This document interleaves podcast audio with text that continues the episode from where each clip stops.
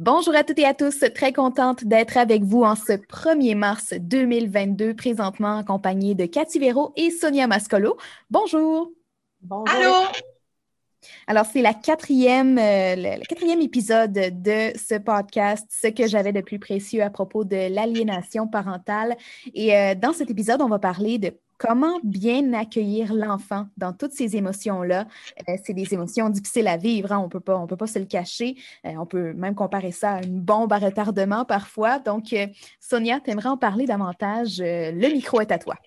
Oh, merci. Écoute, vraiment bien présenté ça. J'ai dit une bombe à retardement. Oui, c'est vrai, parce que l'aliénation, ça s'étend sur le temps en plus. Hein. La bombe, ben, est cachée, on ne la voit pas tout de suite, effectivement, au début. je vais revenir avec la définition de l'aliénation parentale. C'est le rejet injustifié et inexplicable d'un parent par son enfant. Le rejet, souvent, en tout cas, il va commencer par une résistance. On est dans une situation de séparation. Techniquement, ben, l'enfant aime, pas techniquement, l'enfant aime ses deux parents. Il est triste que ses deux parents se séparent. Puis idéalement, il devrait avoir le droit d'aller voir autant son père que sa mère pour maintenir cette relation-là. Le divorce touche les parents, touche pas l'enfant. Mais c'est pas comme ça que ça se passe dans un cas d'aliénation. L'enfant est encouragé de façon insinueuse, de façon euh, c'est pas c'est pas nécessairement direct. On lui demande pas directement de rejeter un parent, mais il le sent dans son ressenti. Fait que quand il arrive chez l'autre parent, ben il y a des comportements plutôt agressants, plutôt difficiles. Il y a beaucoup de colère, euh, beaucoup de frustration. Puis dépendamment de l'âge de l'enfant, ben l'éducation sur les émotions, la gestion des émotions avec nos enfants, on aurait beaucoup beaucoup de choses à faire là-dessus. Mais le parent, lui, quand il reçoit cette décharge-là sais, je veux pas aller te voir, c'est pas le fun chez vous. Moi, j'aime mieux rester soit chez mon papa ou chez ma maman, dépendamment de la situation, comment on est. Ben, le, parent qui se retrouve en face de ça, lui, il comprend plus rien. Il, est comme complètement perdu parce qu'il ne s'est rien passé de mal. Pour lui, c'est, le rejet est injustifié. Fait que lui, il cherche à comprendre, puis on tombe dans les pièges. Euh, moi, je suis tombée dans tous les pièges. Je, le reconnais, j'aurais aimé. c'est pour ça que c'est important qu'on en parle. Je suis tellement heureuse d'être avec vous autres qu'on peut parler de ça. Parce que quand notre enfant nous envoie plein de colère comme ça, puis plein de dénigrement, ben, on est affecté. Puis les émotions prennent le dessus sur nous autres. Soit, soit qu'on pleure, qu'on est triste, qu'on a de la peine. Ça rend pas service à notre enfant non plus quand il arrive chez son parent, puis son parent s'écrase en sanglots. Il n'est pas confortable là-dedans. Puis les mots qu'il nous dit, tu sais, quand, quand moi, les enfants arrivaient chez nous, puis ils nous disaient, tu sais, tu as déménagé, maman, puis c'est pour mettre papa dans la rue. Là, je dis, voyons donc, c'est quoi ça? On est déstabilisé. Puis là, on embarque dans un autre piège, on essaye de justifier. On dit, ben voyons donc, c'est pas vrai, mais on n'aide pas l'enfant, puis on s'aide pas non plus là-dedans. L'enfant, lui, il a sa frustration, sa, sa, sa pression, puis on lui dit, ben non, c'est pas vrai ça. Fait c'est un autre piège, ça aussi.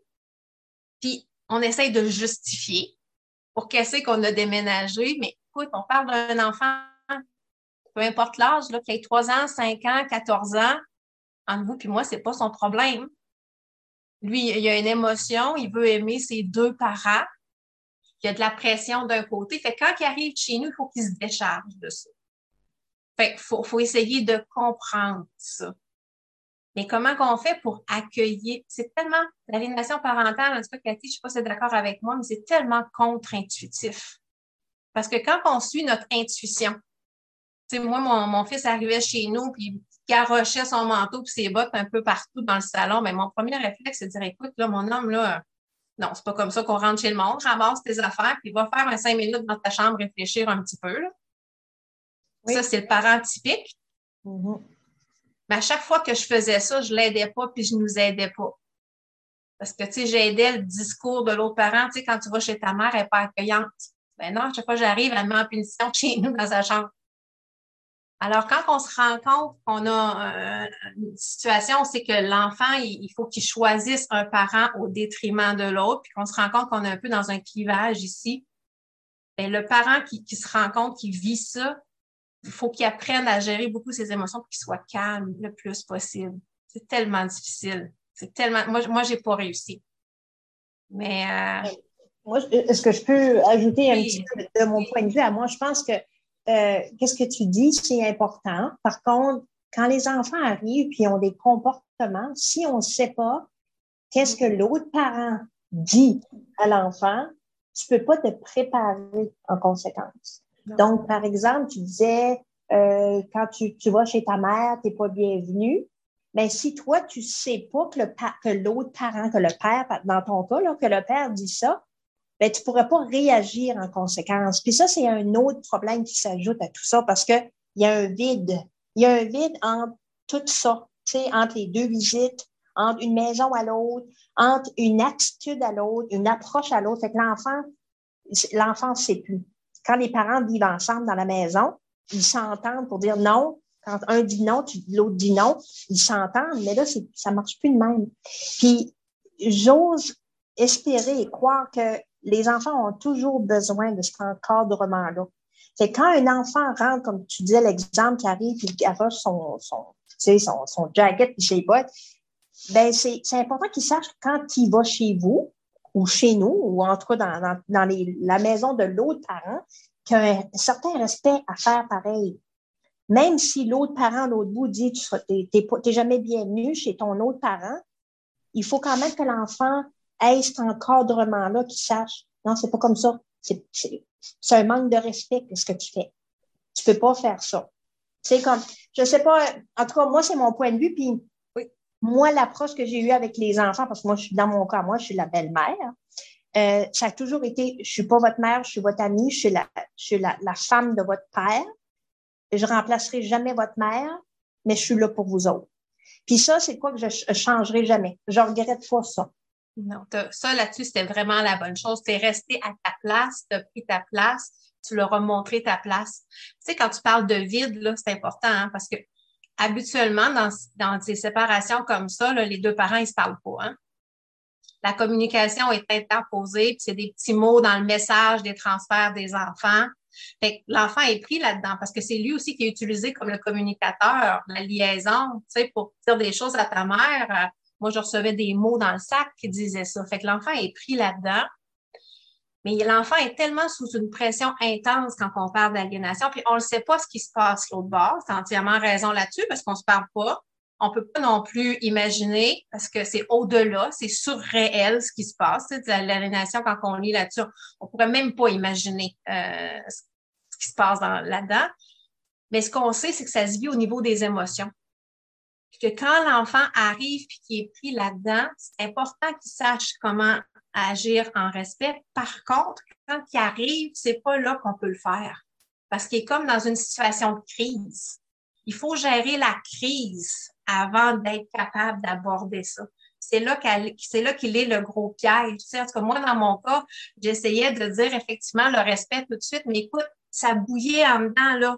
Il pouvait pas m'entendre, là. Il n'y avait pas accès à ces, à ces résolutions de problèmes-là dans son cerveau. Là. Même si j'essayais de dire, fait qu'il faut vraiment accueillir, trouver des activités qui vont être saines. T'arrives, mais regarde, on aime la course, nous autres, on s'en va courir, on s'en va faire deux tours du bloc quand t'arrives. Fait déjà là, on a l'énergie à sort, c'est sain pour tout le monde, c'est positif. Euh, nous autres, on aimait le tennis chez nous. Fait que, des fois, quand c'était l'été, on disait, ben, quand les enfants arrivent, on va aller jouer au tennis. J'essayais toujours de, on va aller glisser dehors. J'essayais toujours de prévoir une activité pour que leur énergie puisse comme s'évacuer. Très bon point. Puis mhm. qu'après ça, quand, ils sont plus calmes, qu'on sait qu'on a notre relation positive, là, on peut peut-être aborder puis aider à outiller l'enfant à, réfléchir, à savoir si son comportement était adéquat ou pas. Euh, puis, pour essayer de l'encourager pour que lui, au niveau de ses amis, il puisse se faire des amis et développer des relations parce que ça l'affecte beaucoup au niveau des relations sociales. Mhm. Quand ils vieillissent, ces enfants-là, c'est ça effectivement qui est très difficile. Fait accueillir un enfant même s'il est chargé, euh, dédramatiser la situation, puis recadrer seulement quand c'est nécessaire, plus tard, quand tout le monde effectivement est calme, puis qu'on est tout tranquille ensemble. Ça, ça serait, ça serait le monde idéal. Oui, non, très bon point. Je ne sais pas si Cathy, tu aurais des conseils avant de, terminer la conversation. Est-ce que, euh, en, tant que belle-maman, est-ce que tu aurais des conseils aux belles-mamans qui nous écoutent peut-être? Mais, un petit peu, oui, peut-être en, terminant, parce que je disais plutôt que, que j'ai toujours joué, j'ai jamais joué le rôle de la mère, puis c'est important pour moi. Par contre, je trouve que en même temps, les enfants, eux autres, euh, se sont peut-être sentis négligés un peu. Peut-être qu'il y aurait eu besoin que la belle-mère prenne plus de place quand il venait rester chez nous, par exemple. Tu sais, ça, je n'aurais jamais la réponse, parce que les enfants sont dans la trentaine maintenant, là, il est trop tard. J'ai encore une bonne relation, je pense, avec, euh, en tout cas, un des enfants. L'autre, euh, c'est une autre histoire qu'on pourra discuter plus tard, mais euh, la plus vieille, j'ai vraiment une bonne relation avec elle. Mais, mais, par contre, c'est une personne qui est très fermée. Fait que je peux pas avoir, c'est, on peut pas avoir des pleines conversations. Elle est très fermée. Je pense que c'est, dans sa nature. C'est pas nécessairement juste avec moi, là. Fait que, en tout cas, ça, c'est des sujets pour euh, des prochaines, euh, des prochaines chroniques, je pense. Mais Cathy, là-dessus, je te lève mon chapeau. Tu as été là tout le temps pour ton conjoint, qui lui, effectivement, traversait ça. Puis, je peux pas croire autrement que tu as fait une différence pour lui dans sa vie. Sûrement, sûrement, mais tu sais, tu joues un peu le rôle de l'arbitre. Tu dis, ben non, tu devrais pas dire ça. Les enfants comprennent pas ça, eux autres. Ben, elle, à l'autre bout, elle peut pas dire ça. C'est pas correct. Tu comprends? C'est un petit peu le rôle de l'arbitre parce que moi, j'essayais d'être plus neutre, comme dans le background, on va dire, là. Puis, c'est pas toujours évident. Non, mais c'est tellement important parce que tu es moins sous l'emprise des émotions c'est ça qui te permet d'avoir un regard différent. Puis ça, à nous, quand on est un parent cible, qu'on devient un parent rejeté, on a besoin de cette vision-là un peu de l'extérieur parce qu'on est envahi, nous autres, par ça. Fait ça, je te lève mon chapeau par rapport à ça. Ne jamais négliger le, support aux parents qui vivent ça. Euh, c'est vraiment, vraiment important. Belle conversation encore une fois de plus. Merci Cathy et merci Sonia. Euh, et n'oubliez pas pour tous ceux qui nous écoutent, si vous avez des questions, des commentaires, des conseils, peu importe, vous pouvez nous contacter euh, par courriel, par Facebook. On est toujours disponible. Judy à commercial cjpn.ca. Euh, Sonia, si tu veux peut-être dire ton, ton courriel, peut-être. Oui, oui, mais les gens, les gens peuvent me rejoindre. Mon courriel, c'est mon nom. Alors, c'est Sonia Mascolo, tout en minuscule, à commercial, hotmail.com. Les commentaires sont bien. Et Cathy? Et moi, c'est Katou, K-A-T-H-O-U, 1968, mon année de naissance, à commercial, gmail.com. Et voilà, donc euh, merci à tous ceux qui nous écoutent et n'oubliez pas, si vous avez des commentaires, gênez-vous pas. Merci encore Sonia et Cathy. Merci, à toi.